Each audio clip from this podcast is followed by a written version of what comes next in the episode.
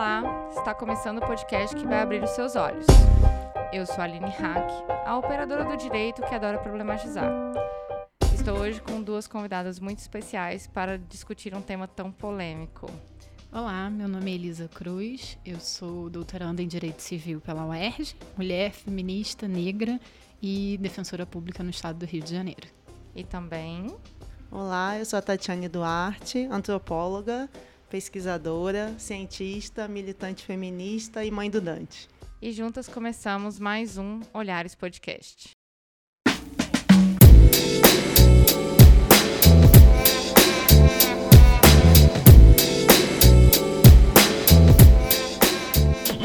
Esse programa surgiu de um incômodo a respeito do seguinte tema: família. Quem são as famílias hoje no Brasil? Nós estamos gravando esse episódio um dia depois do Dia das Mães. E quando eu estava pensando no conceito de família e de mãe, eu cheguei a um dado que precisa ser público, precisa ser problematizado, né? Hoje, 57% das mães criam sozinhas os seus filhos. A maioria delas é preta e parda, e 64,4% dessas mães vivem na linha da pobreza. Isso significa 406 reais por mês para criar filhos. Falar de família é falar especialmente de mulheres, se a gente for analisar esses dados, porque são essas mulheres que criam filhos, são essas mulheres que estão à frente de tudo, são essas mulheres que precisam de assistência do Estado, são mulheres que precisam de apoio, apoio psicológico, apoio de comunidades, são, sobretudo, mulheres. Então, nesse episódio, é, é um convite para que todas e todos vocês comecem a refletir a respeito das famílias, mais especificamente famílias monoparentais. Esse é um termo bem jurídico, né? Famílias monoparentais. Mas ainda bem que nós temos uma pessoa que é operadora do direito, assim como eu, né? Para dizer para gente, Elisa, o que, que são as famílias monoparentais? Caramba, bem jurídico, né? Então vão ter que me, me desculpar os ouvintes e as ouvintes, porque existem outras áreas do saber que também vão usar a categoria família. E eu vou me ater aqui do ponto de vista jurídico para não ferir o conhecimento de ninguém e falar do meu lugar e do meu conhecimento. E aí eu gosto um pouco de história, eu gosto de entender como era para a gente saber como chegou hoje aqui. E família sempre foi historicamente aquela família bem tradicional, pai, mãe, seus filhos e um conjunto de parentes. Mas, acima de tudo, para o direito, historicamente, família era igual a casamento. Você só podia estar numa família se houvesse um casamento é, regular, válido, feito perante a igreja, na época em que a gente estava vinculado à igreja, ou perante um representante do Estado, quando a gente passou a adotar o casamento civil. A grande questão é que, ao longo dos anos, essa ideia de casamento como locus, como lugar exclusivo da família, ele foi sofrendo mitigações, até por questões sociais. A sociedade foi mudando, foi incorporando novos valores, e com isso foi se, foram se construindo outras famílias é, sem, sem estar apegadas ao casamento. Até que um marco que a gente chama de marco normativo, porque é um marco, um momento jurídico importante, que foi a Constituição de 88.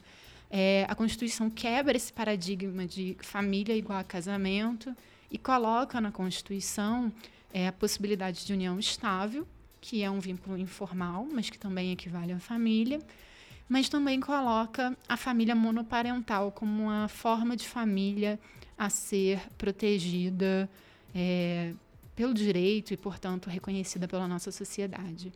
E por família monoparental, a gente vai entender que é a família chefiada por um pai ou uma mãe e os seus respectivos filhos.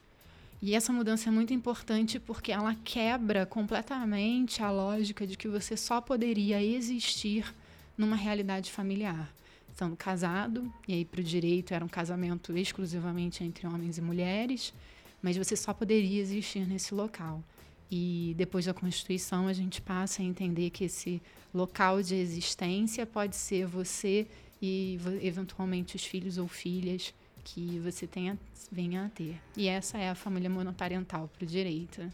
E é interessante você ter falado esse ponto de existir, né? Porque famílias que também nós não ouvimos falar são as famílias dos avós, né? Sim. É um ponto que também não se fala muito, né? É, na verdade, hoje já existe até um avanço para em que a gente se questiona se só essas famílias são reconhecidas pelo direito. E já desde a década de 90 já ficou bem claro para o direito em que família é qualquer unidade de afeto.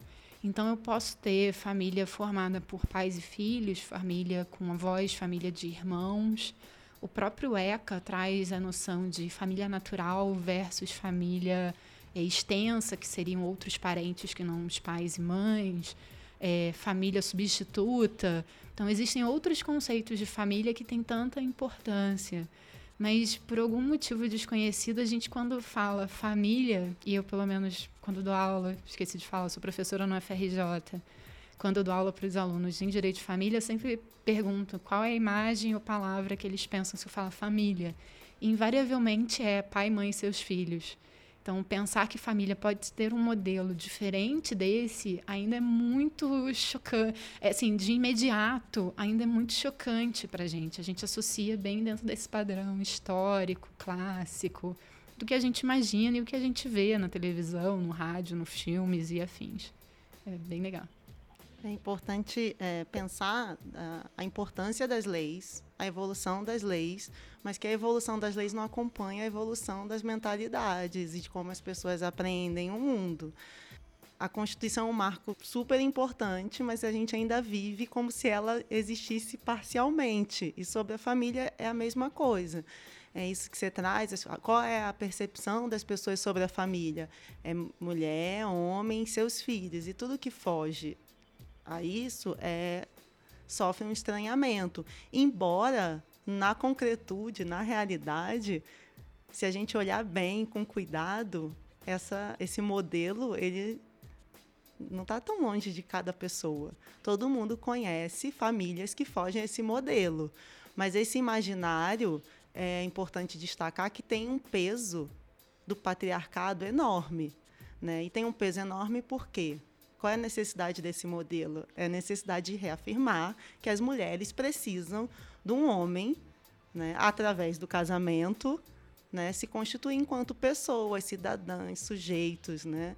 Então, é, essa discussão sobre as leis é importante a gente pensar que elas são importantes e por isso que a gente luta tanto né, para que as leis sejam feitas de modo a garantir direitos, mas ela não acompanha necessariamente a evolução das mentalidades, né, a dissolução de tradições, de costumes que não deveriam mais existir, porque a sociedade não caminha né, num fio histórico linear e a gente vai evoluindo, evoluindo. Não é assim, nunca foi e talvez nunca será. Então é importante trazer esse debate da família né, que é juridicamente monoparental, para a gente fazer uma reflexão. O que, que é importante?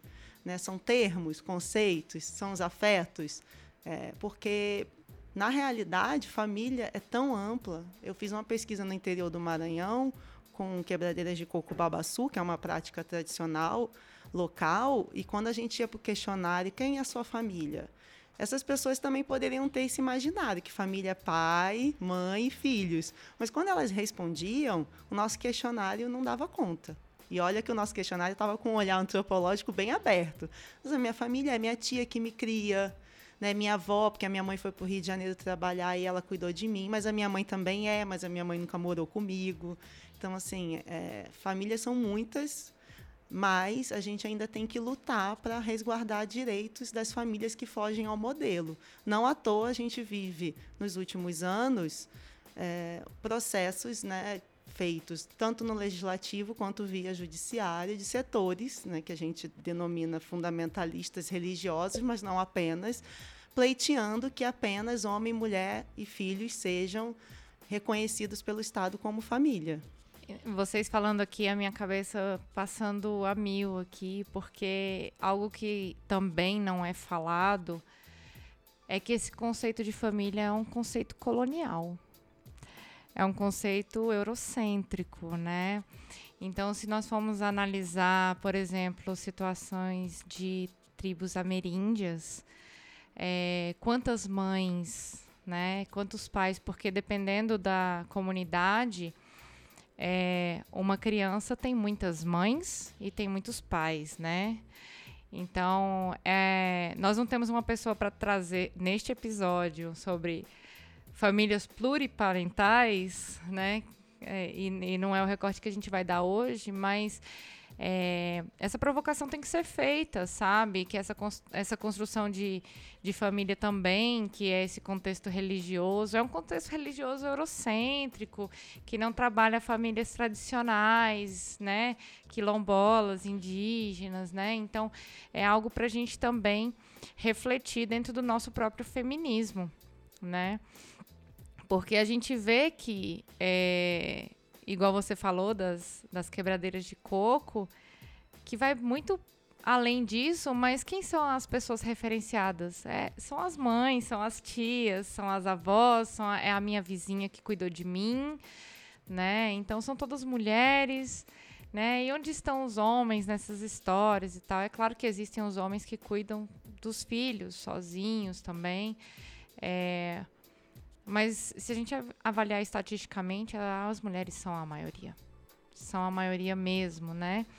E aproveitando essa, esse, essa puxada que você deu na, nos contextos religiosos, eu queria que você falasse um pouquinho mais sobre é, essa questão do, da família construída é, religiosamente. Assim, é o objeto de pesquisa, né? Vou, vou puxar esse ponto a gente falou do casamento e, e falou da questão de famílias tradicionais, homem, mulher e tudo mais. Só que tem um termo que incomoda a maior parte das feministas, que é a mãe solteira, né? E a gente sabe, é, nós que atuamos especificamente com mulheres, nós sabemos que é, mãe não é é, Estado Civil. Né? o que, que é Estado Civil? Para quem não sabe, é solteiro, casado, divorciado, viúvo. São os quatro estados civis. Hoje, hoje é, em, em relacionamento estável, tem a discussão. Tem controvérsia, tem gente que aceita, tem gente é, que não aceita. É, mas para o cartório é solteiro Exato. em relação, ou divorciado em relacionamento estável, né? União estável. É, como é que fica a discussão religiosa dentro dessa questão das mães solteiras, por exemplo? Vou puxar pelo mesmo exemplo. É, como antropóloga também, né? Há o abstrato, o que é o abstrato? Né? Aquilo que a gente idealiza, que a gente conceitua, que a gente formula na nossa cabeça. Ah, o que é um casamento? O que é uma relação? E há a realidade, há as práticas. Né? Se você olhar para o texto principal do cristianismo, que é a Bíblia, não tem um modelo de família ali, que os evangélicos, católicos mais é, conservadores reivindicam. Né? Eu gosto muito de, de trazer, especialmente nesse lugar aqui, para as pessoas saberem que a teologia é um campo de conhecimento e que a teologia é um campo de conhecimento em disputa sobre versões, sobre validações. Então, há leituras bíblicas que olham né, com o nosso olhar de hoje para a realidade bíblica e tira ela do tempo histórico, né, traz questões que ali nem estavam postas naquele tempo e fazem leituras que algumas pessoas, e eu concordo com elas, especialmente as teólogas feministas, que são equivocadas, porque para as leituras teológicas feministas, elas trazem até essa discussão. Qual é a família de Jesus? Família, quem é a família de Jesus? É a sua mãe e o seu padrasto. Se a gente quisesse trazer para os termos atuais. Né? É, qual o problema disso? Nenhum. Então, que, qual é essa família que esses setores estão reivindicando? Da onde ela vem? Ela vem no fundamento religioso? Quais são as famílias inúmeras que tem na Bíblia? Famílias que fizeram violações, violências. Por quê? fizeram porque estavam num contexto onde essas violações e violências eram legítimas. Vendiam filhas como escravas, as filhas poderiam ser estupradas. Alguém na comunidade religiosa acha isso legítimo hoje? Você vai, as pessoas vão pensar. Eu acho que algumas pessoas podem achar isso legítimo, mas em termos da sociedade, jurídico, então, vai dizer: não, isso não é legítimo.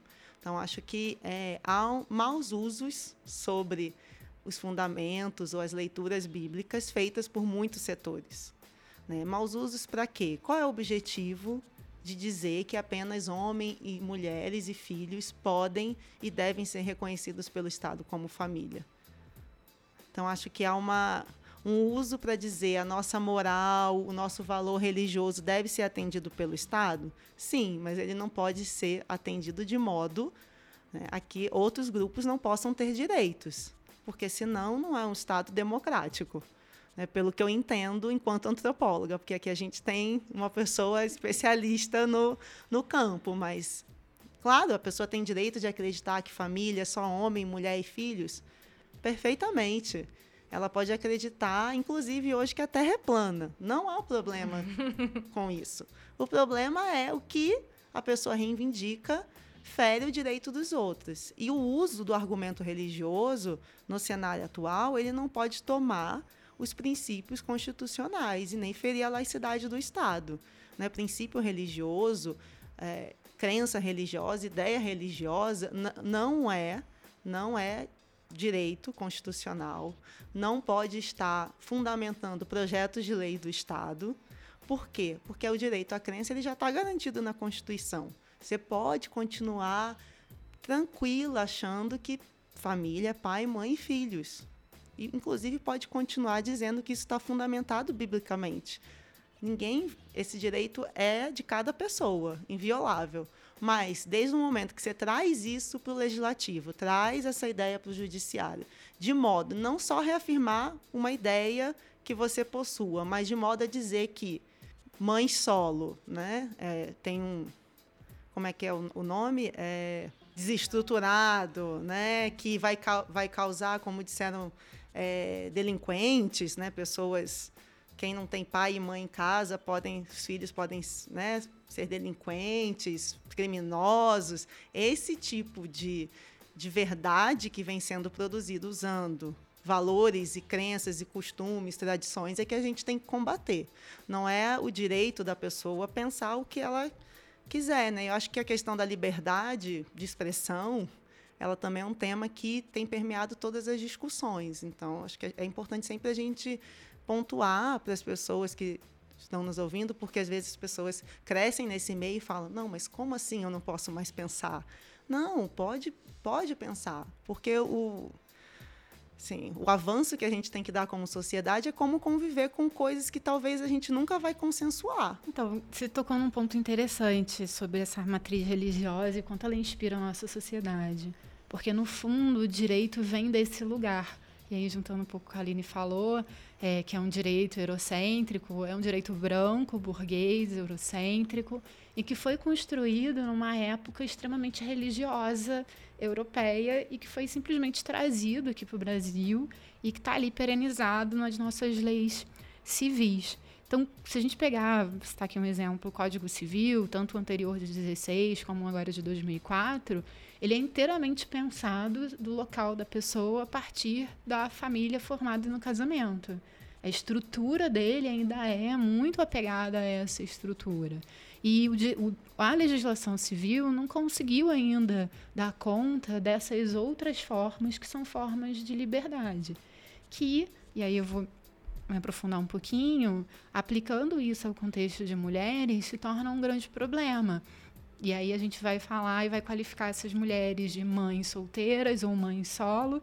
E ouvindo vocês, eu fiquei pensando que até mesmo a expressão famílias monoparentais, talvez até mesmo ela seja, em certa medida, pejorativa, porque ela quer indicar alguma coisa inferior. Você está num não lugar, você é alguma coisa que você não deveria ser, quando existiria família e existiria é, maternidade e paternidade, né? Existia esse exercício, eu gosto até de, prefiro até falar parentalidade, para ser um pouco mais ampla do que esses papéis tradicionais que tentam nos enquadrar. É, e até me lembrou de um, de um conceito que, que foi abolido, abolido entre aspas, né? Porque a gente sabe que juridicamente ele foi abolido, mas na prática às vezes não, né? Que é o pátrio poder, né? Uhum. Que é do pai, né? Que é do homem, né? A centralização do poder no homem. Vou te dizer, Aline, que hoje a gente já até questiona poder familiar eu, particularmente, defendo uma outra expressão. Eu gosto mais de responsabilidade familiar. Eu acho que ela é muito mais exata para tratar do assunto. Pois é, e aí foi legal você trazer essa questão da, da responsabilidade agora, porque aí complementou exatamente a, a pergunta que eu gostaria de fazer para vocês, porque a gente vê uma construção social diferente de uma construção jurídica, né? Então, é, e de uma construção moral também, né? Então, é, a gente vê uma construção jurídica toda pensada nessa estrutura familiar que silencia mulheres em situação é, de mãe solo. Eu vou usar apenas mãe solo daqui para frente, porque acho que é o, o termo que eu, Aline, penso que vai ser o melhor agora. Não, não gosto do termo de mãe solteira. É, mas aceito todas as críticas que vocês fizerem em relação a isso. Podem mandar para mim se você é contra o termo mãe solo. Mas é, é, é sempre bom a gente trazer essa discussão, né? Mas eu vejo que tem. Eu, eu, eu penso assim, nesses pontos jurídico, é, social e e aí eu vou colocar moral e cultural no, no, mais ou menos no mesmo ponto, como um triângulo e tem um buraco no meio, né? Então eles estão ligados ali, né? Mas eles não estão ligados pelo mesmo. Eh, os dois estão ligados às mesmas coisas, né? O, cada um deles tem, tem um cantinho. Então, é... mas tem um buraco ali no meio. Porque se o direito entende famílias como pai, mãe, filho, né, a estrutura familiar, né, mesmo ele é falando, olha, existem famílias que outras formas de família, existem famílias que são só é, que tem como, como responsabilidade familiar a mãe ou a avó, né, ou a tia ou a irmã mais velha. E ao mesmo tempo nós temos uma estrutura social que mostra que a grande parte das famílias é a mulher como grande responsável dessa família. É, muitas vezes não tem uma figura masculina com, como responsável. E, por outro lado, uma estrutura social, ou uma estrutura. E, por outro lado, uma estrutura moral e religiosa dizendo, replicando, né? Replicando, eu não sei se seria replicar, né? Porque, na verdade, a estrutura é, moral e religiosa é, é, é, espelho da, da jurídica, né? Então, elas estão ligadas ali, é toda essa realidade social que nós estamos falando aí de é, mães que são 40% das responsáveis pelo, pelos lares familiares, só que cadê? Sabe? É, eu só consigo ver um buraco, assim, sabe? Cadê a lei para essas mulheres? Cadê a, o recorte de gênero para essas questões, sabe? Porque eu, eu é assim, eu tô, eu tô assim, né? Pensando em mil coisas e sem respostas, assim. Porque, pelo menos pro direito, eu vou dizer, eu acho que não tem. Porque elas são muito marginalizadas pro direito. É, o direito é bem interessante. O direito eu preciso colocar assim a legislação civil, que é curioso que para a Constituição existem todas as formas de família, mas é, no plano legislativo, abstrato, mas também na prática, entender essas outras figuras lidar com elas ainda é muito complexo, porque nós juristas ainda viemos dessa formação ainda muito cerrada e muito é, coletiva, muito comum, compartilhada do que seja essa família. E aí isso gera um choque. Eu gostei muito de uma frase que minha, a minha orientadora do doutorado falou, é que essa é uma forma de quebrar paradigmas, né? Quebrar uma forma como a gente encara corpo, como a gente encara sexualidade, como a gente encara gênero. E o direito não tem respostas prontas para lidar com isso, porque depende muito de pessoas. É, inclusive pessoas que ainda, né, estava pontuando, pessoas que ainda estão permeadas por valores patriarcais. Sim, não é trazer um exemplo, né? É, embora eu não seja mãe solo, mas a gente conhece várias, né? Eu conheço uma, uma 40 e poucos anos, negra, pouco escolarizada, quatro filhos, é, que está reivindicando pensão ao marido. E é um marido que, inclusive, deixou um filho de uma amante com ela, que ela cuida há quatro anos, mas ela só ganha bolsa de família de dois filhos. É, trabalha como doméstica, como babá, com o que tiver. Né? Então ela entrou com o processo. Chegou para o juiz, ele contou aquelas histórias que a gente sabe que os homens que fazem o abandono paterno contam, né? inclusive falando que ela era louca, porque ela não deixava ver os filhos, porque ela não deixava. E o que o juiz fez? Deu razão a, a ele. E ela me contando isso, como que a gente lida né? e, e diz para essa mulher continuar apostando na justiça? Né? Quando o próprio juiz, por exemplo, diz: não, mas é, a senhora quer causar confusão. A senhora vem aqui para resolver o problema, a senhora tem que deixar seus filhos com ele. E ela diz: não vou deixar, porque ele não tem responsabilidade. Ele vai para o bar, meus filhos são pequenos. Quem vai ficar com as crianças um final de semana inteiro se ele não tem responsabilidade? Não, não importa. Se ele pagar a pensão, ele tem direito. Então, como são situações muito complexas. Nossa, isso levantou para mim aqui dois pontos, assim, que, tipo, explodiram na minha cabeça. Ai, pra mim também, também. Tiveram duas coisas aqui que eu pensei, mas vamos lá. Vamos ver. Tô contando bem sucintamente, mas é isso. E, e como é que você fala para essa. Eu não consegui ajudar. Eu fiquei muda no meu lugar privilegiado e fiquei. Caramba, eu não posso também dizer para ela assim: não, não esquece a pensão. Sabe? Porque ela precisa da pensão para comer. Mas, ao mesmo tempo, é um sistema que está dizendo para ela que não interessa. Se ele paga a pensão, ele tem direito. Nem que ele deixe as crianças sozinhas em casa.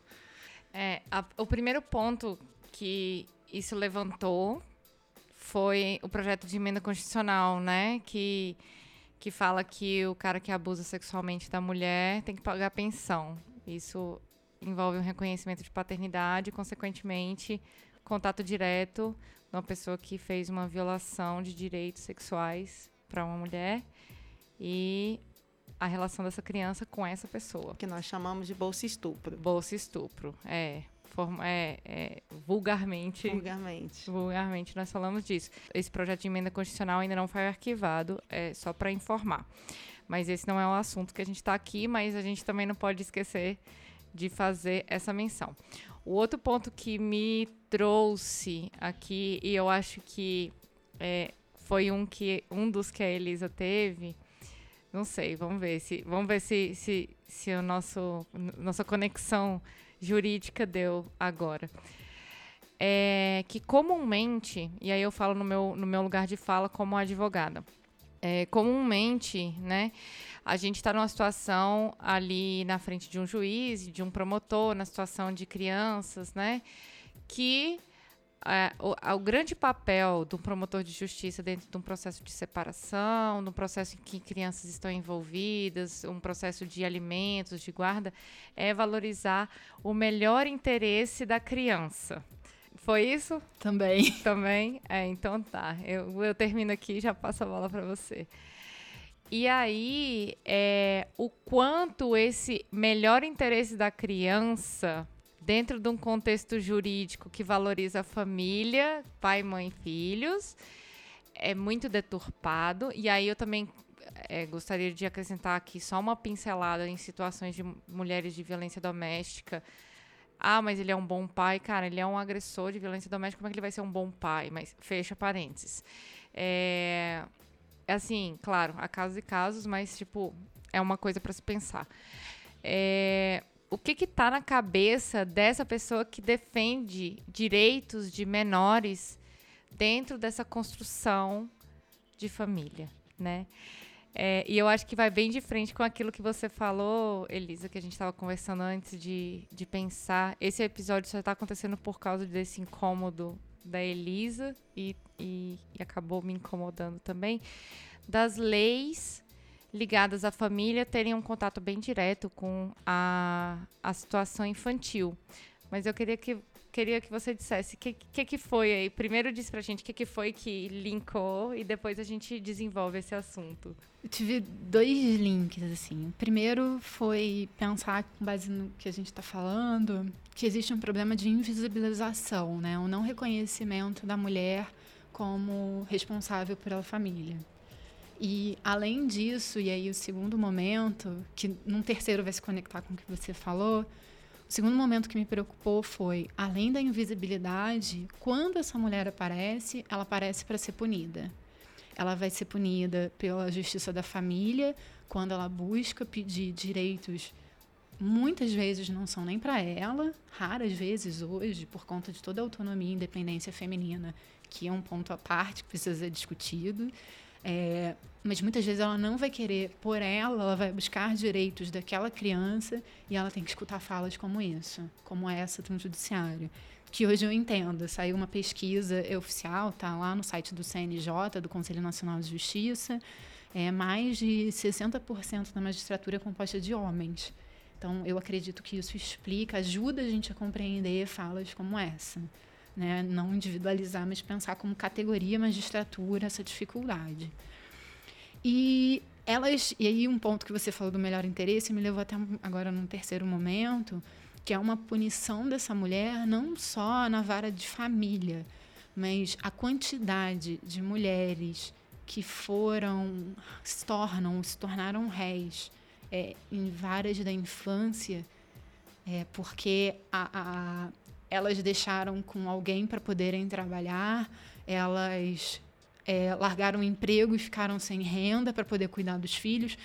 São tantas as hipóteses, mas aquelas mulheres estavam querendo sobreviver com seus filhos e ainda assim elas sofreram processos movidos por instituições públicas que nunca deram a mão mas que elas estão ali tentando resistir nas suas vivências como mulheres solos, tentando cuidar de seus filhos e filhas, e ainda assim elas são extremamente punidas, não vou nem dizer responsabilizadas, porque a expressão certa seria mesmo punidas por é, estarem nesta situação. Seja porque foram abandonadas, sejam porque os pais, parceiros, companheiros, maridos, sei lá o quê, ou mulheres é, abandonaram a razão de ser daquelas mulheres estarem ali como mães solos são múltiplas. Mas no, no fim, eu, eu percebo no sistema de justiça um certo olhar muito punitivo, porque, agora saindo do, direito, elas não cumpriram o papel local que elas deveriam estar ali dentro. E isso me dói, porque elas são família. Não tem nenhuma grande diferença. E aí, por que, que eu falei no melhor interesse? Porque o grande argumento usado como forma indireta de acabar penalizando aquela mulher é dizer que ela não consegue cumprir o melhor interesse das crianças. Então, esse costuma ser o gancho para dizer: você não é uma boa mãe, você não dá um ambiente adequado, você não tem renda adequada, porque você não está atendendo o melhor interesse da criança. Mas que melhor interesse é esse? Que interesse é esse? O que, que é isso que eles querem usar? E isso, infelizmente, é uma rotina dentro do judiciário. Vocês acham que as mulheres acabam se casando de novo para cumprir é, esses padrões sociais? Para sair dessa situação de, de mãe. Porque aí volta o conceito de mãe solteira. Né? Porque mulheres solteiras são mal vistas pela sociedade, né? Dentro de um, de um, contexto, de um contexto culturalmente construído. Eu acho que é importante. Eu estava até. Como eu não sou mãe solo, eu fico com a preocupação do meu lugar de fala. Né? Embora é, a realidade de quem tem um companheiro pai não seja de divisão 50-50, né? isso assim, você vai tirar um de um milhão, que eu sempre faço essa pesquisa da minha cabeça. E a única de... coisa que uma mulher tem de diferente um homem é que ela tem um peito para dar para a criança, né? Exato. É a única coisa exclusiva. Não é, não é igualitário. O meu casamento não é igualitário, é, porque é um processo, né, do os homens entenderem do seu lugar, né, de cuidadores, de responsabilidade. É, e é um processo, tem homens que topam construir isso, mas é um processo penoso. Mas acho que é, é importante a gente é, conceitar o que, que é essa mãe solo. Né? Porque é, eu estava lendo uma, uma militante, que inclusive fizeram agora um canal, A Política é a Mãe, é, estava falando, não, gente, quem é mal casada não é mãe solo. né? Porque mal ou bem, é, ainda tem um, um, cuidador ali, alguém. É, então, é um termo também que está em construção, está em debate. Mas mãe solo é a mãe que está sofrendo um abandono paterno. Acho que é importante, pelo menos da minha perspectiva, a gente. Acho que as pessoas confundem muito achar que a mãe solo é que divorciou. Ou a mãe solo é que né, foi largada, que é o linguajar né, popular. É, não necessariamente pessoas que se divorciam, os caras abandonam os filhos. A grande maioria, sim, Tatiane. É, infelizmente, a realidade é essa, mas a gente tem que pensar nesses dois vínculos, né? Do, do, casamento, ou do contrato, ou do ajuntamento, enfim, da relação afetiva entre né, o pai, mãe, mãe, mãe, pai, pai, no, né, entre os adultos e tem que pensar na responsabilidade de cada adulto perante a criança que ajudou a colocar no mundo, ou adotou, enfim, é, que está responsável legalmente. Então, acho que é, mãe solo essas, é a mãe, não é a mãe. Eu também estou ainda concordando com ela, mas isso está em construção. Podem deixar suas perguntas, questionamentos. Acho que a gente tem que fazer esse debate, e, e também com as mulheres que se colocam como mãe solo né? Que não é a mãe, não sou eu, mesmo que eu não tivesse um companheiro que contribui, né, faz a parte dele de 50, chegar aos 50%. É a mãe que o pai, esse como esse caso que eu trouxe de uma mulher casada legalmente, porque é da igreja, que o cara simplesmente disse: "Não quero mais, mas eu vou ficar aqui na casa, porque a casa também é minha, mas que não é, né? Não é nem deles, né? É uma casa alugada. Eu vou trazer o filho de uma outra mulher para você criar, porque é esse o seu lugar, o seu papel. E essa pessoa que eu descrevi é uma mãe solo, né? Ela tem que acordar todo dia, pensar se ela vai conseguir dar o que comer para o filho dela ao final do dia, alguma coisa. Ela que tem que pensar sobre o filho, como o filho vai para a escola, quem vai buscar, quem vai né, pegar. É, quem não vai para os filhos que não vão para a escola pagar 100 reais por mês para uma pessoa olhar para conseguir fazer uma faxina no plano piloto. Então é, são essas, né? Essa, acho que o exemplo dela é o exemplo mais vulnerável de mãe solo. Não necessariamente podem haver mães solo numa posição social mais privilegiada, o que não quer dizer que não que não esteja também com vulnerabilidade. E, e, isso me trouxe, essa narrativa me trouxe ao próprio significado do solo, que solo significa sozinha, né? Então, da gente também fazer essa reflexão de que mãe solo, igual você falou, ela pode ser uma mãe que está casada. Ela pode ser uma mãe que não que porque ela está sozinha, ela está criando sozinha. E eu, uma coisa que é, a Estela estava reivindicando era assim: não, você, a pergunta foi se casar de novo. Ela falou: não necessariamente se eu me casar, me juntar, namorar, essa pessoa vai ter responsabilidade afetiva ou, enfim, na vida dessa criança. Há casos que sim, mas tá, há casos que as pessoas se casam de novo e falam: não, eu tenho meu filho de outro casamento, eu sou responsável por ele, você é pelo seu, e não. Então, assim, os arranjos familiares são muitos. É até difícil responder. Você acha que as mulheres. Pode ser que sim, pode ser que essa mesma mulher vai procurar um outro cara, porque tá tão difícil, né? Que, enfim, vai ser um suporte.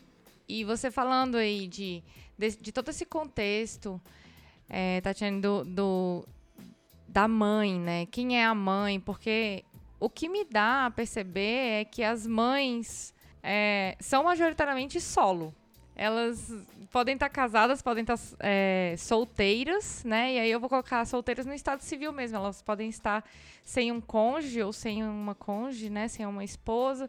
E elas estão sozinhas, né? E, e o que que a, isso acarreta, né? Essa exigência, e aí pegando também o que a Elisa falou, né? Dessas exigências legais é, em cima das mulheres, da responsabilização, né? E essa responsabilidade assumida sozinha, né? E aí é, marca muito essa, essa questão, né? De por que, que, essas mulheres estão como líderes, como responsáveis por essas famílias e, e toda essa solidão dentro desse contexto. E aí eu volto para aquele buraco, né? Eu volto para aquele buraco, assim. É, eu acho que esse buraco, em parte, ele é respondido pela legítimo direito dos homens de não ser pais. Né? É, eu converso muito isso com meu companheiro. Quando a gente optou juntos a manter a gestação e ser pai e mãe, eu sempre tive claro, né, num lugar privilegiado, que ele pode abandonar esse barco a hora que ele quiser. E, infelizmente, a sociedade legitima. A sociedade legitima quando a gente não cobra que os homens que a gente conhece e que são pais quando querem, se querem ser pais, que eles sejam pais. E aí a questão da mãe solo é, essa mãe solo não está reivindicando de volta o casamento, a relação sexual afetiva, o estar junto. Ela está reivindicando que o homem cumpra o seu dever de pai. Né? E o dever de pai, é, uma pensão é muito pouco. Né? Vamos colocar um salário mínimo, 300 reais, 200 reais, essa média de um filho. De pensão. De né? pensão. Né? O que, que é 200 reais? Claro que a gente sabe que tem pessoas que vivem com 200 reais por mês no nosso país. Não é isso. Mas 200 reais dá o que para o seu filho? Né? Paga uma cesta básica? Paga um, uma roupa no mês, paga uma consulta médica se o SUS falha. Né? Então, assim, é, eu sempre digo que uma pensão não paga nada. Né? Ela pode ser de 100 reais, de 200 reais, 300 reais, até 2 mil reais, se for num contexto de alta classe média. Ainda assim, dois, né? naquele cenário, 2 mil reais não dá dá para uma escola, assim como 100 reais mal dá para essa mãe alimentar o seu filho. Então, acho que a gente tem que entrar num, numa, um engajamento social de responsabilidade paterna. Né? Você pode não querer mais aquele casamento. Né? A gente aqui não está reivindicando que as pessoas continuem casadas ou continuem juntas, não, é isso. Mas reivindicando que aquele filho ele é para sempre, aquela filha é para sempre, né? Dentro da, das condições de cada um, né? De classe, mas de saber que só a pensão, se você paga a pensão, é legalmente o que te cobram, né? Então, pagar pensão não vale postar no Facebook, ah, eu pago pensão da minha filha. Cara, isso é muito pouco. Fora né? o adoecimento materno. O né? adoecimento, né? que, né? Quanto mais pobre, mais preta, mais periférica, mais sem rede de apoio, sem é, órgãos do Estado, né? Creche pública, é um espaço de convivência e lazer. Né? pai e mãe que consiga ajudar, irmã, tia, que consiga dar esse suporte, mas excluída as mulheres estão da vida política, da vida pública, das, das suas carreiras ou do trabalho. Né? É, então, é, isso provoca, você imagina o caso que eu trouxe, né? uma mãe com quatro filhos e ela chama todos eles de filhos, inclusive o que não é filho biológico dela, que é filho de outra mulher com o marido dela, quatro filhos, que tem uma carga de adoecimento imensa, né, que está desenvolvendo processos né, de depressão, de pensa, pensamento né, de suicídio, que não consegue vislumbrar como que vai dar comida para os seus filhos todo dia. E é isso que, infelizmente, a sociedade, o Estado, as políticas estão fazendo com muitas mulheres. Né? Não basta a gente dizer que e a gente tem que sair desse paradigma da culpa e do julgamento das mulheres, que infelizmente outras mulheres fazem com as mulheres. Né? Eu acompanho muitas redes sociais e uma, num determinado post, eu não vou me lembrar agora, uma mulher estava falando: não, parem de se vitimizar, tem que correr, tem que batalhar. Caramba, correr e batalhar sozinha por três filhos que ela não fez sozinha, sabe? É, que raio de justiça é essa e de ideia que a gente está propagando? A gente está deixando que os homens possam ser agressores, que os homens possam abandonar. É isso que a gente quer dos homens? Né? Eu sempre me coloco como mãe de um menino, eu fico apavorada. Eu falo, meu filho, não seja esse homem que eu tenho horror, sabe? Porque, infelizmente, as pessoas vão introjetando desde criança para os meninos, né? Isso também fica a dica. Um tema sobre masculinidade, né? sobre essa construção do, do ser homem. Acho que isso é uma pauta importante quando a gente pensa feminismo, porque é completamente autorizado. Se meu filho faz uma, um ato de mais violento, com uma espada, alguma coisa assim, nossa, olha homem isso, o menino brinca assim, de espada. Vai lá, agarra a sua, sua namoradinha e beija. Então, tudo isso vem de muito cedo.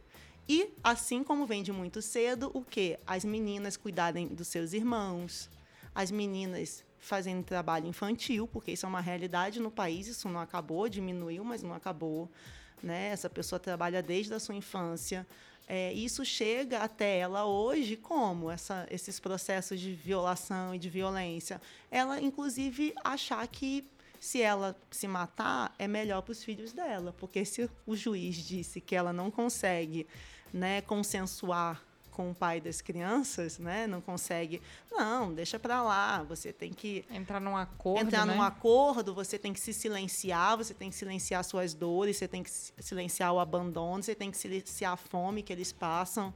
Então, assim, isso é muito sério. E né? a fome que você mesmo passa também, porque você...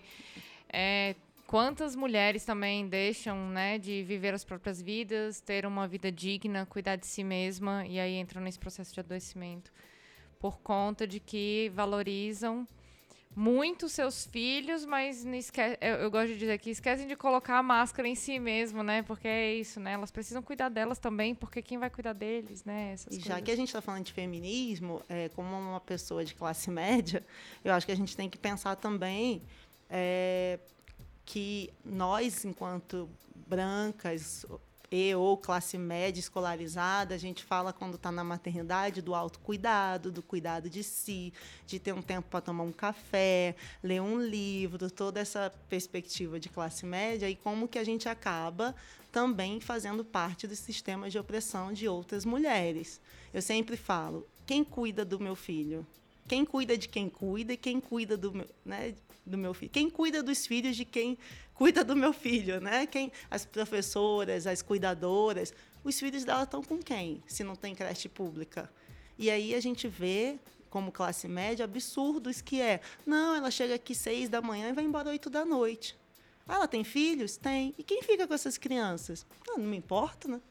Ai, posso então, dar um relato sobre é, isso? Acho que isso é super importante, porque nós estamos aqui três mulheres, né, de escolarizadas, de classe média, estamos num outro lugar. Eu acho que a gente também tem que cutucar nossas irmãs. É, desde que eu comecei a fazer esses os estudos feministas e principalmente a conexão com direitos de família, é, eu não consigo mais entrar numa sala de audiência sem refletir sobre isso. Faz algum tempo que eu estou afastada, em razão da função que eu exerço atualmente na defensoria, mas é muito natural. Então, eu tive uma situação em que um adolescente tinha praticado um ato infracional e ele foi chamado, foi ouvido, e aí a juíza logo a seguir fala: cadê a mãe? Os pais estavam do lado de fora, mas o direcionamento foi: cadê a mãe? Ela era responsável e foi ela que ouviu a bronca e eu tive que interceder. E não comigo, mas com um grande amigo meu também, defensor. É, ele já teve uma situação bem próxima dessa que você relatou, em que ele também estava numa audiência já de direitos de família e a promotora começou a questionar aquela mulher é, pobre, negra, com uma vida completamente é, é difícil de lidar, filhos, mãe solo. E a criança, o adolescente, no caso, não ia para a escola e queriam responsabilizar a mãe, porque aquele adolescente de 15, 16 anos não estava frequentando regularmente a aula, e aí a promotora fala: Mas a senhora então que acompanhe seu filho e faça com que ele fique na escola. E a primeira coisa que esse colega falou é: Mas espera aí, ela é na mesma situação que provavelmente a mulher que está na sua casa cuidando dos seus filhos. E você está aqui para. Ela está lá para você estar tá aqui. Se essa mulher for, qual é o lugar dela? E olha, foi difícil. E, e foi difícil para essa outra pessoa que estava num lugar, que se colocou num lugar de julgamento quando não deveria.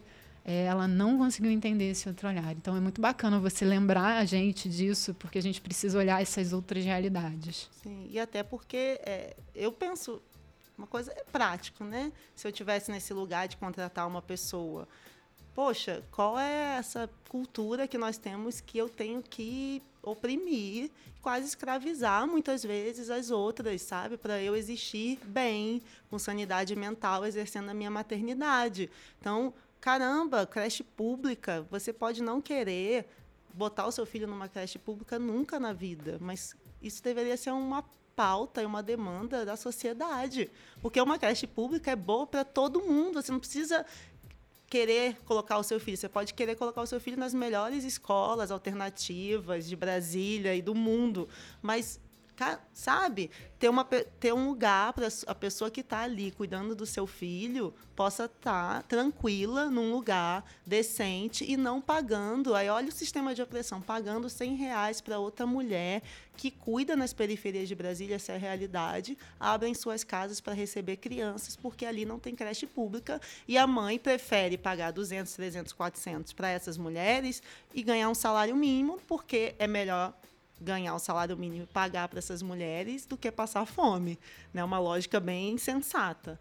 É, e eu, e eu gosto de centralizar o feminismo nessa discussão é, da luta das mulheres para as mulheres, especialmente, é, porque existe uma omissão tão grande nas políticas públicas especificamente para as mulheres e eu acho que a maior política pública para as mulheres é creche e educação. Né? Eu não vou dizer só creche, é creche e educação. E eu me recordo de um caso que aconteceu em Brasília, numa, situa numa região é, mais privilegiada, não no plano piloto em, Braslan em, em Brasília, que é a região mais privilegiada de todas, né? Ali na parte central, mas é uma é uma parte que também é privilegiada, que é, que é em Águas Claras, que teve uma audiência pública para creche, é, para creches e para escola pública. E os moradores se manifestaram contra a implementação de escola pública na localidade. Isso também aconteceu na Asa Norte, no plano piloto de Brasília. É, e aí, é, são pessoas que estão dentro de um contexto social extremamente privilegiado, que tem condições de pagar, por exemplo, a escola dos seus filhos, mas são pessoas que contratam pessoas para trabalhar nas suas casas que não pensam que essas pessoas precisam de escola pública para a, a, os seus filhos. Então, ter uma escola pública ali do lado, do lugar onde ela trabalha, porque na hora que dá problema na escola, vai ligar, é para a mãe, igual a Elisa falou, né, ali na situação, no exemplo que ela deu. Vai dar problema na creche, a criança está doente, mas a mãe levou do mesmo jeito porque ela tem que trabalhar a, a criança passa mal, liga para a mãe. Não importa se essa criança tem um pai, vão ligar para a mãe. E das pessoas oprimirem tanto essas mulheres ao ponto de não pensarem que ter uma escola perto do local de trabalho dessas mulheres é a qualidade de vida para essas mulheres e para todo mundo. E para todo mundo. Porque a, a situação que acontece, aí eu vou para além de Brasília, é, Elisa pode me corrigir, por exemplo, lá no Rio de Janeiro, mas às vezes essa mulher trabalha num lugar da cidade e consegue escola para a criança dela do outro lado da cidade sabe? Lá no Rio, mais ou menos. Existe esse problema, mas eles, pelo menos do outro lado da cidade, não. Mas existe sim o problema. Mas fora de... da rota, né? Não é nem da rota. Afastado que precisaria de um ônibus quando a meta é, inclusive a diretriz das políticas públicas federal, estadual e municipal é que seja próximo para que seja atingida facilmente pela família, ou seja, andando, que tenha um contato sempre com a comunidade. Ou um trajeto bem curto de Exato. ônibus, né? E a gente até falou sobre isso quando a gente falou sobre direito à cidade para mulheres, né? Que é, que envolve também esse ponto, né? De ter uma educação, ter acesso à saúde pública, outras coisas assim para as mulheres perto do trabalho delas, né? perto do trabalho delas, porque elas podem livremente ir trabalhar e deixar ali a, o seu filho, a sua filha no trajeto. O que eu queria colocar dentro da sua preocupação é que não basta ter creche, esse tipo de política pública. Mas aí sim um problema que a gente está vendo no Rio é a redução do horário das creches públicas, em horários que são completamente não condizentes com horários de trabalho. Então, lá no Rio, agora, as, as creches ou escolas que antes eram de turno integral, que ainda se dizem como turno integral, vão das 7, 8 horas da manhã até as 15 horas quem é a pessoa, quem são esse grupo de pessoas que saem antes das 15 para conseguir estar tá lá na porta da creche ou do colégio do seu filho para buscá-lo às 15 horas da tarde. É, a realidade brasileira que a gente sabe é um turno de 8 horas diárias, né? Exato. né? 44 horas semanais e tal. Então, são, são coisas que nós precisamos refletir. É, e eu acho que o feminismo ele entra nisso, né? Nessa luta das mulheres pelas mulheres. E, e não só é, nesse ponto das políticas públicas, né? Mas também de, da reflexão a respeito da maternidade, da maternidade compulsória, né? De direitos sexuais e reprodutivos, porque muitas mães também são mães de um, dois, três, porque não existe uma política pública que, que traga acolhimento, prevenção, né? De filhos. É, o aborto não é, não é, é legalizado no Brasil. E se fosse, acredito que também não seria regulamentado, porque são coisas diferentes. Uma coisa é colocar na lei, outra coisa é aplicar a lei. Hoje o, o, aborto no Brasil é criminalizado e também, e aí volta a, a questão da discussão inicial desse programa, que se baseia nesse contexto da família, da família, da família, e as mulheres vão tendo mais filhos e ficando mais sozinhas e ficando mais doentes e sem rede de apoio. Então vai. E daqui a pouco educando filhos em casa. Quer dizer, a gente está num cenário que me preocupa muito, porque parece que é a, a formulação de um Estado completamente misógino né, que, que se misoginia, né, essa aversão, esse ódio às mulheres, mas eu sempre digo que não é todas as mulheres, né? Na verdade, as minhas interlocutoras de pesquisa, elas sempre falam isso. Não, as igrejas não têm problema com as mulheres, as igrejas têm problema com mulheres que pensam, que questionam, que trazem demandas, pautas, né? que não engolem dogmas né? E, e, e, não engolem interferência religiosa no Estado. Essas mulheres as igrejas não gostam. Né? Não é à toa que a companheira Camila teve que fugir do país né, por perseguição religiosa, por defender o direito das mulheres. E não é à toa que milhares de mulheres vivem isso nas suas comunidades religiosas de não se sentir parte de algo que elas se sentem parte, né? Que é uma crença religiosa, mas em determinado momento que o feminismo entra, né? Entra como o quê? Como uma perspectiva de igualdade que está, ao meu ver, em todas as religiões, mas como eu falei antes, né? Religiões instrumentalizadas para outras questões, né? Que não é nenhum progresso espiritual, né? É, são outras, a preocupação de muitos líderes são outras, né? É sistemas de poderes mesmo. Então, é, essa é a realidade da maioria das mulheres e provavelmente a maioria dessas mulheres que a gente está aqui discutindo como mães solo, né? Se a gente fizer uma breve pesquisa, a maioria vão ser religiosas, porque esse é o cenário do país e muitas vezes elas são julgadas e criminalizadas até por pessoas que frequentam as suas comunidades religiosas, né? Porque esse papel da mulher como provedora, cuidadora, como aquela que, né? Gente, o que eu recebi de mensagem, ah, é assim mesmo, mãe é padecer no paraíso. Olha, gente, o paraíso não é para ficar padecendo lá, não. Tá a perspectiva cristã até equivocada, não é? O paraíso é um lugar que a rigor, né? pensamento religioso cristão não é para padecer. Então, assim, é, são essas perspectivas que a gente ainda está lutando quando a gente fala de maternidade, porque parece que é isso mesmo, você é mãe que vai para sofrer. Numa sociedade como a nossa, que valoriza tanto o feto e a gravidez, estar grávida, né, e esse processo que a gente chama né, de gravídico, de gerar outra vida, nossa, vocês valorizam gerar outra vida para a mulher depois padecer, pedir pensão para um juiz, porque o cara não consegue cumprir com a sua responsabilidade de pai. Então a gente tem que refletir seriamente enquanto sociedade, porque é isso que a gente está passando também para as crianças. Né? Daqui a 30 anos vai ser. Se a gente continuar tendo leis, né? e acho que a gente vai, vai ter que fazer um, um, uma frente de batalha para conseguir garantir que leis né, é, estejam vigorando ainda, porque a gente está ouvindo coisas que as mulheres não querem leis, querem armas. Então, assim, a gente tem que começar a refletir, né? Não é questão individual de querer arma, mas ou é uma coisa ou é outra. É arma, arma para quê? Não, não precisa de Maria, Lei Maria da Penha, não precisa de política de Estado.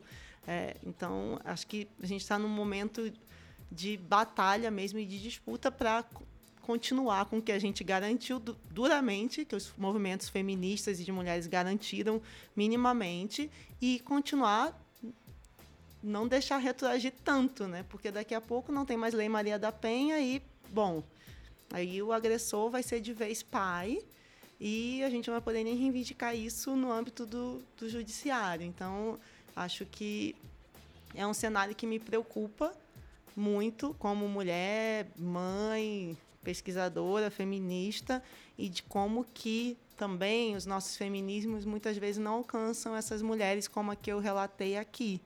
Eu não consigo fazer um, um diálogo feminista com, com ela radical, assim, de falar de tudo que a, está oprimindo, porque as necessidades, as urgências da vida dela são muitas.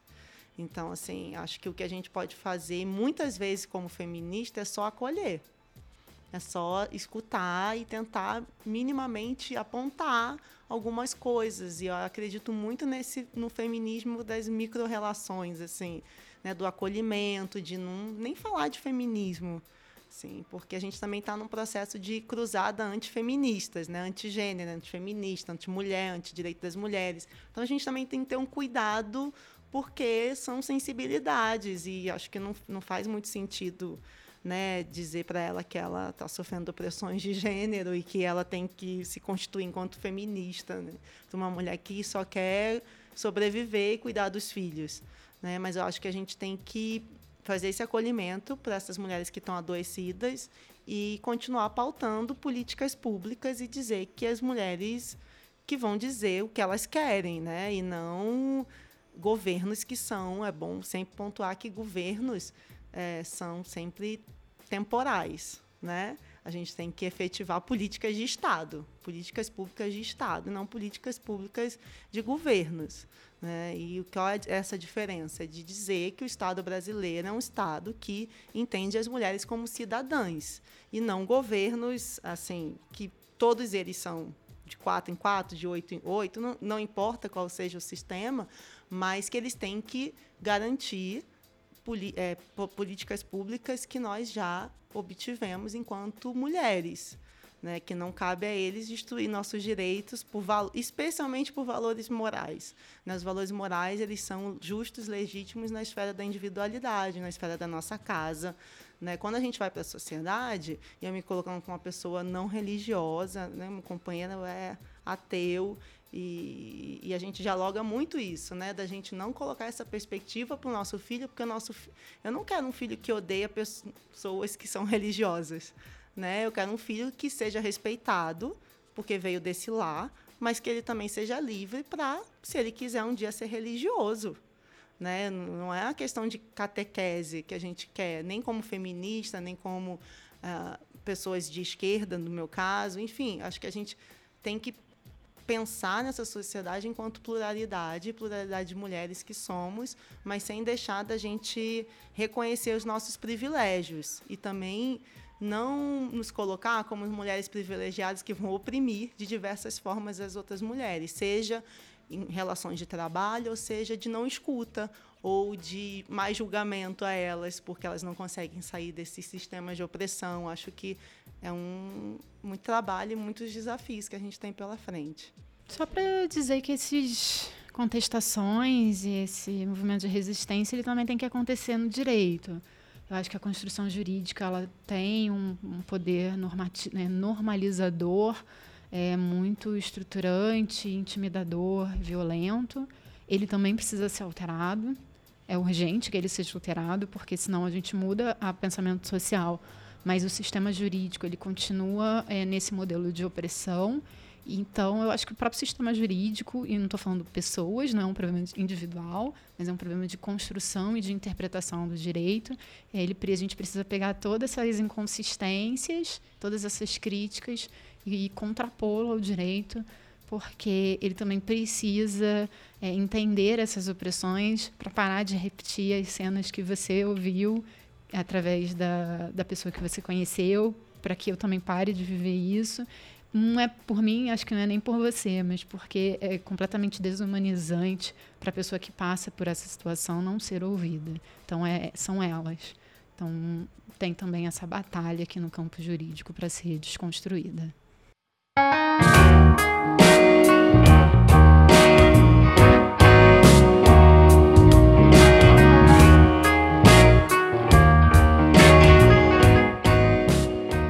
Agora nós vamos para o nosso bloco de indicações. Para você que chegou agora, esse é o momento que a gente pede para as nossas convidadas para indicar é, livros, documentários, algo que vocês possam ler, assistir, para levar essa discussão adiante. Começar pela Elisa. Bem, minha indicação eu vou ter uma só hoje e quando a gente debateu Crash eu não pude deixar de pensar no documentário She's Beautiful and She's Angry, que debate o movimento feminista nos Estados Unidos e a luta é, por creche como um direito feminino, feminista, é, de independência feminina. Tatiane. Bom, eu tenho várias, mas eu vou me... Primeiro, sobre o campo religioso, o papel das mulheres, tem um livro saiu agora, da Angélica Tostes e do professor Cláudio Ribeiro, são de São Paulo, Religião, Corporeidade, Direitos Reprodutivos, Outras Vozes dentro da Fé Cristã. Apesar do título, o livro abarca sobre o patriarcado nas concepções religiosas cristãs, fala de direitos reprodutivos, mas também dos lugares da mulher. Acho que ajuda a entender um pouco o pano de fundo para quando a gente fala de maternidades né, e feminismo. E acho que as redes sociais é um espaço que a gente tem que pautar e, e trazer notícias, informações qualificadas e sérias. É, tem duas, dois empreendimentos super recentes, super recente quando a gente fala de rede social, que é Política é a Mãe, que é para falar sobre maternidade. Inclusive, há um manifesto contra é, o armamento. O né? manifesto. É, o né? man. Gente, eu tenho que aprender esse nome. Manifesto, que é para falar que queremos nossos filhos vivos né? E, e para dizer que o armamento não é a solução para educação e cultura e vivência social. E para quem é aqui do Distrito Federal e quiser se inspirar para outros contextos, a Rede Voa é um grupo de mulheres mães da Universidade de Brasília que está pautando sobre a, a questão da maternidade na universidade é, e a necessidade da UNB acolher essas mães e acolher como ter um espaço onde os filhos e filhas possam ficar enquanto elas assistem aula. Porque mesmo nesse espaço de privilégio, muitos professores e professoras não acolhem e não aceitam que os filhos e filhas estejam em sala de aula. Então é mais um lugar, apesar né, do privilégio de estar na UNB, um lugar que muitas mães acabam tendo que deixar os seus cursos porque não conseguem né, assistir aula e tomar conta dos seus das suas crias. Então acho que são duas inspirações, né? Mais do que acompanhar, mas inspirações para as mulheres que estão espalhadas por esse país e ver que é possível, né, pautar a maternidade de outra forma. E eu tenho um monte de indicações. é, eu pesquisando essa pauta e, e também dentro de grupos feministas, é, eu não posso deixar de, de mencionar aqui um artigo recente da revista As Minas sobre pensão, que a gente fala que a pensão é só a pontinha do iceberg, elas trouxeram uma construção nova. É, na verdade, elas não trouxeram uma construção nova, elas publicizaram essa construção, ficou bem interessante, usando mais ou menos a, a aquela aquela ideia do, da violência doméstica que é só a pontinha do iceberg, elas trouxeram a, a pensão alimentícia como a pontinha do iceberg dos problemas em, que envolvem a maternidade. Um outro, um outro, um outro canal que eu não posso deixar de recomendar é o canal do YouTube da Hell Mother, que é muito bom para discutir essas, esses pontos da, é, do que é ser mãe, do que é ser mãe militante, mãe feminista. Nós temos o canal da Cientista que Virou Mãe, é um blog fantástico com várias mulheres é, que escrevem muito bem sobre as mais diversas temáticas e com vários é, recortes, né, com várias necessidades diferentes. É, o site da Casa da Mãe Joana também, Joana é uma querida, é, parceira aqui do Olhares, está sempre divulgando Olhares, então é um canal também é, muito interessante para discutir o papel da mulher como mãe, como feminista, é, como mãe que não quer ser mãe é, e todos esses outros recortes. E eu não posso deixar de indicar as minhas amigas, as minhas queridas mulheres podcasters que estão que são mães e nem sempre estão discutindo sobre maternidade, mas é, o nome dos podcasts delas remetem à maternidade, elas não discutem só sobre isso dentro do, dos podcasts delas, que é o podcast Gerando Novas Histórias, é o podcast Sinuca de Bicos e o podcast Tetas na Mesa. São três podcasts maravilhosos que discutem temas maravilhosos: política, feminismo, violência e também essa história, essa, essa, esse protagonismo do que é ser mãe e produzir conteúdo na internet, produzir opinião é, e é, participar politicamente do ativismo digital. É, agradeço demais aqui a vocês. Tatiane deixou o filhinho dela ali embaixo na, na brinquedoteca, dormiu, né? Mas a gente sabe a, a dificuldade é, que, que é para se organizar nesse sentido, né? De tirar esse tempo aqui para o Olhares. A gente agradece muito. O que você trouxe foi muito importante. Elisa diretamente do Rio de Janeiro para o Olhares. Obrigada. É, conheçam a, a coluna da Elisa. Elisa, nova colunista do Olhares, está escrevendo coisas muito legais sobre o papel da mulher e o direito, sobre vulnerabilidade. Ficou maravilhoso, mas vem muita coisa boa por aí. Obrigada. E nós queremos agradecer a você, ouvinte, que teve a paciência e a curiosidade de ouvir o nosso episódio até o final. Muito obrigada. Se você gosta do Olhares e tem possibilidade financeira, apoie o nosso projeto no Padrim. A partir de R$ reais você já recebe a nossa newsletter feminista com as notícias mais importantes do cenário político do Brasil. Se você quiser falar com a gente, mandar um recado, fazer críticas e sugestões, nós estamos em todas as redes como Olhares Podcast. E nós também estamos no iTunes, Google Podcast, YouBook, Spotify e Deezer. Caso você tenha interesse do nosso conteúdo para além do podcast ou queira ouvir o podcast no seu computador, acesse o site olharespodcast.com.br. Siga também as hashtags Mulheres Podcasters, LGBT Podcasters e Podosfera Preta e a nossa queridíssima hashtag Ativismo na Web para conhecer mais sobre as nossas pautas. E digam também qual o canal de vocês, onde vocês estão. Quem quiser me encontrar, eu de vez em quando ainda comento algumas coisas, fatos recentes, novos e que causam, é, sei lá, a fã ou debate social é, sobre direito, é, que é o meu Twitter, que é Elisa C. Cruz. Ah, vocês me encontram lá. Alguma periodicidade eu escrevo. Vai ser um prazer ter vocês. Tiana quer divulgar algum canal seu? Ainda sim. não. Eu tenho, desde a gravidez, várias amigas falando para eu escrever e fazer um blog, um canal, o um nome que. Porque desde a gravidez já fazia essa reflexão sobre a maternidade. Agora eu estou pensando em fazer um canal inspirado na Real Mother, mas com o Dante, o filhote. Mas ainda não. Mas se tiver para o futuro, eu, eu aviso, que eu acho que é importante. Conta com a gente para divulgar isso. Nosso podcast é quinzenal às quintas-feiras. Acesse o nosso site, assine o nosso feed e vem ver o mundo de um jeito diferente. Olhares Podcast. Só de ouvir dá para ver que é diferente. Obrigada, pessoal.